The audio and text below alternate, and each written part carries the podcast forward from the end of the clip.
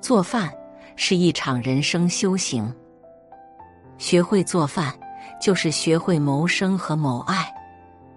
很小的时候，我经常跟着奶奶一起去买菜。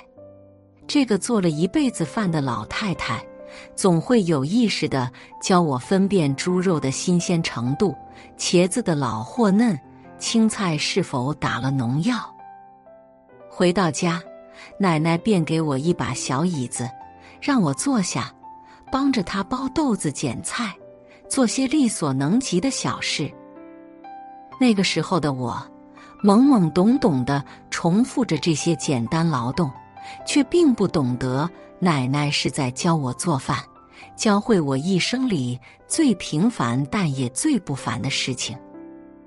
现在我长大了，独自穿行在超市生鲜区，总觉得脚步轻盈，欢喜四溢。看到了精致漂亮的杯盘碗盏，就不由自主想要全部带回家。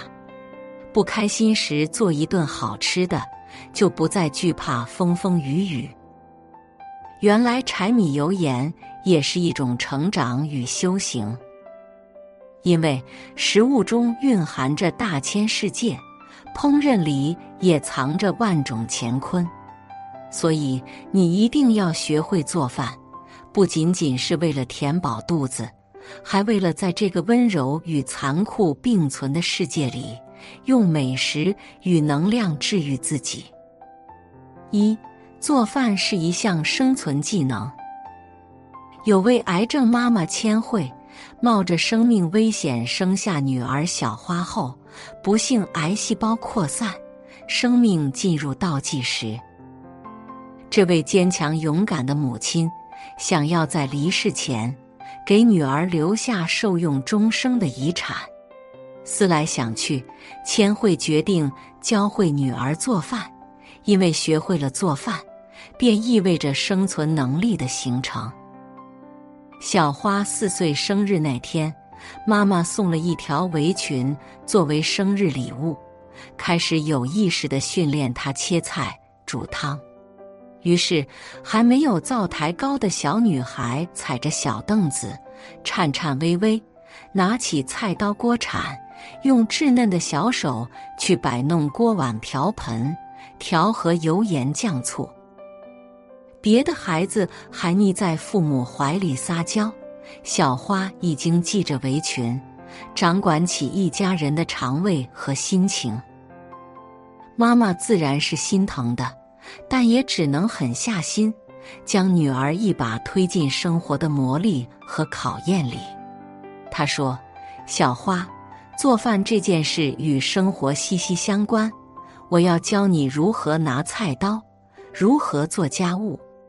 学习可以放在第二位，只要身体健康，能够自食其力，将来无论走到哪里，做什么，都能活下去。”自食其力，被现在的许多父母简化为高分与高薪。一句“你只要好好学习，其他的什么也不用管”，成为他们的口头禅。长大后独自生活的孩子们，常常将外卖吃成了家常便饭，肠胃问题层出不穷。可照顾不好身体的人。拿什么去与生活握手言欢？从这个角度来讲，小花的母亲可谓用心良苦。女儿还不到五岁，千惠便与世长辞。小花的父亲郁郁寡欢，消沉度日，却被女儿踮着脚尖做出的糙米饭和味噌汤拯救。父女俩相依为命。在丧妻丧母的疼痛中，继续着悲喜交加的人生。小花的一生不至于过得太糟糕，因为她不会委屈自己的心和胃，懂得爱自己、爱他人，在任何情况下都不会放任自己的怯懦和痛苦。教会一个孩子做饭，便是教会他谋生和谋爱。二。做饭是一种生活艺术。遇到过一些姑娘，总是谈做饭而色变，说起这个话题时，他们便摆弄起新做的美甲，骄傲的表示自己十指不沾阳春水，是个养尊处优、被富养长大的女孩。做饭似乎总带着一丝烟熏火燎的味道，让人不由自主想到围着灶台转的黄脸婆，做好了汤汤水水，守在饭桌前望穿秋水。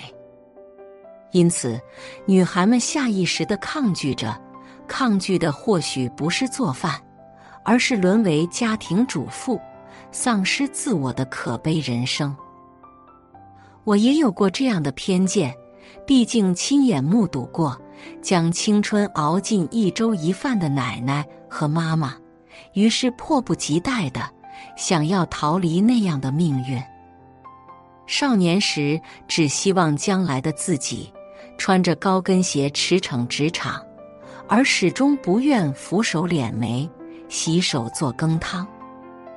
直到大学时，去到一位教授家里做客，他的妻子穿着家常的麻质长裙，笑盈盈地切了水果摆盘端上，有橙子、猕猴桃和草莓，说不上多么复杂，但用心一放，整个果盘就生气盎然的美了起来。我悄悄往厨房瞥了一眼。只见那位师母盘起了长发，正安静切着牛肉。他们的厨房里干净整洁，灶台上还摆了一瓶淡紫色的干花。那天的晚饭很丰盛，红烧牛肉装在青花大碗里，凉拌皮蛋摆成了花朵盛放的模样，翠绿的青菜衬着白瓷盘，一桌子的活色生香。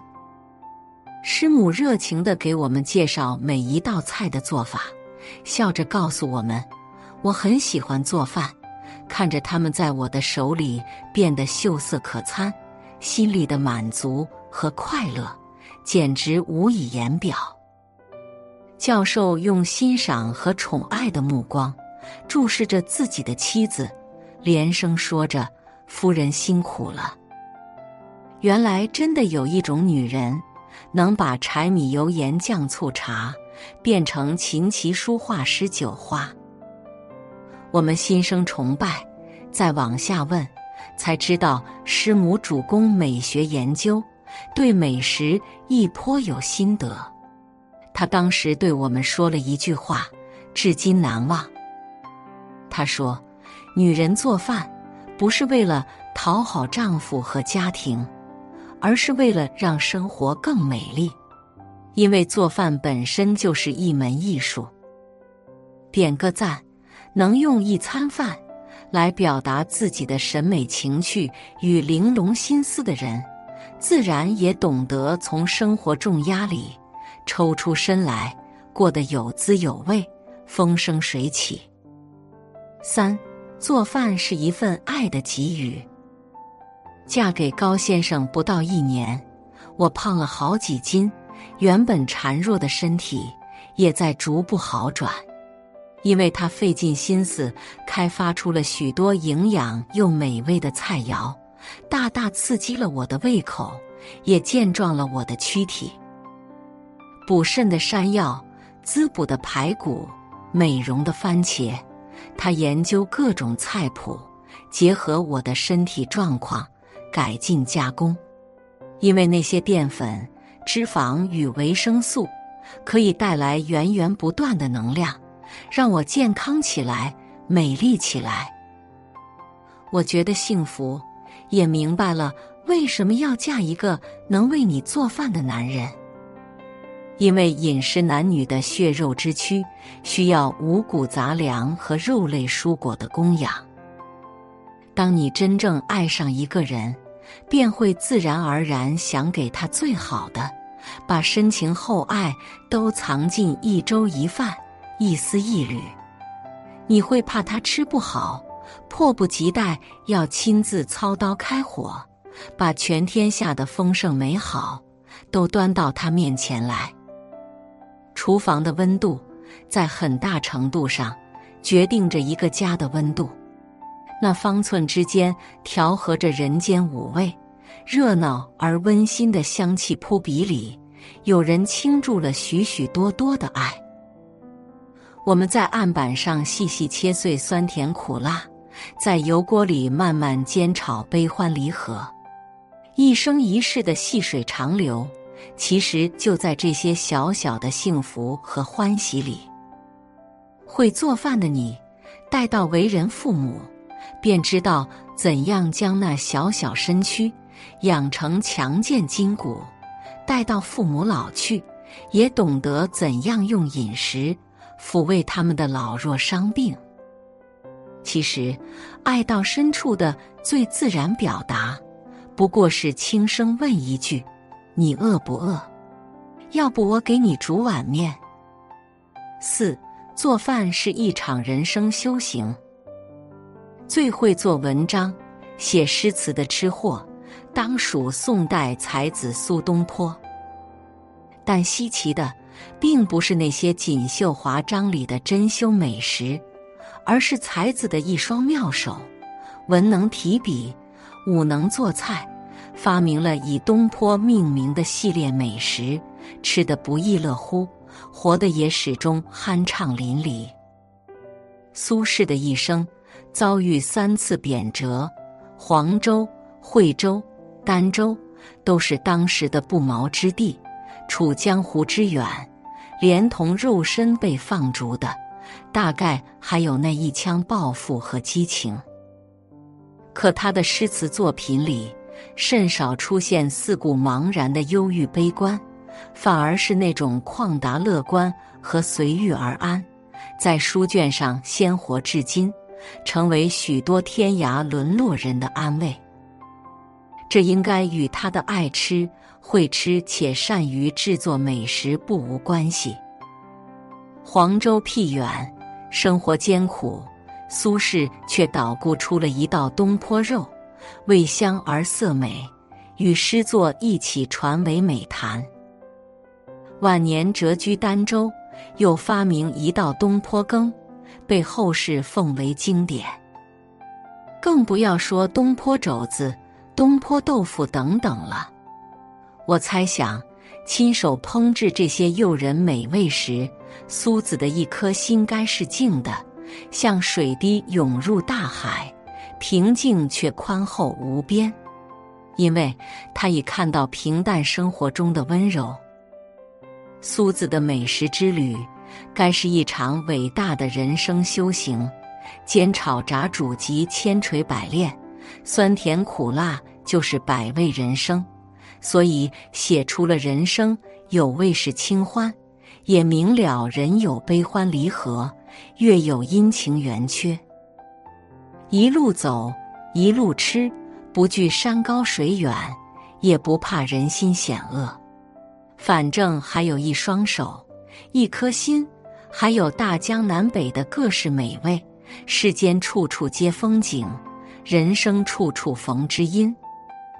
如此，方能将寻常食材化腐朽为神奇，用善于发现美、制造美的心与手，将别人眼里的苟且，都活成诗和远方。当你不知道做什么时，你就做饭，喂饱自己的胃，心也就不空了。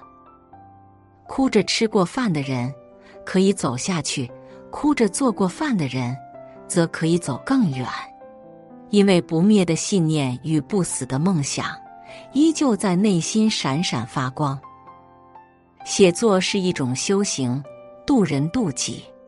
如果是有缘人，无需打赏、点赞、分享即可，种下智慧种子，助人助己，福德无量。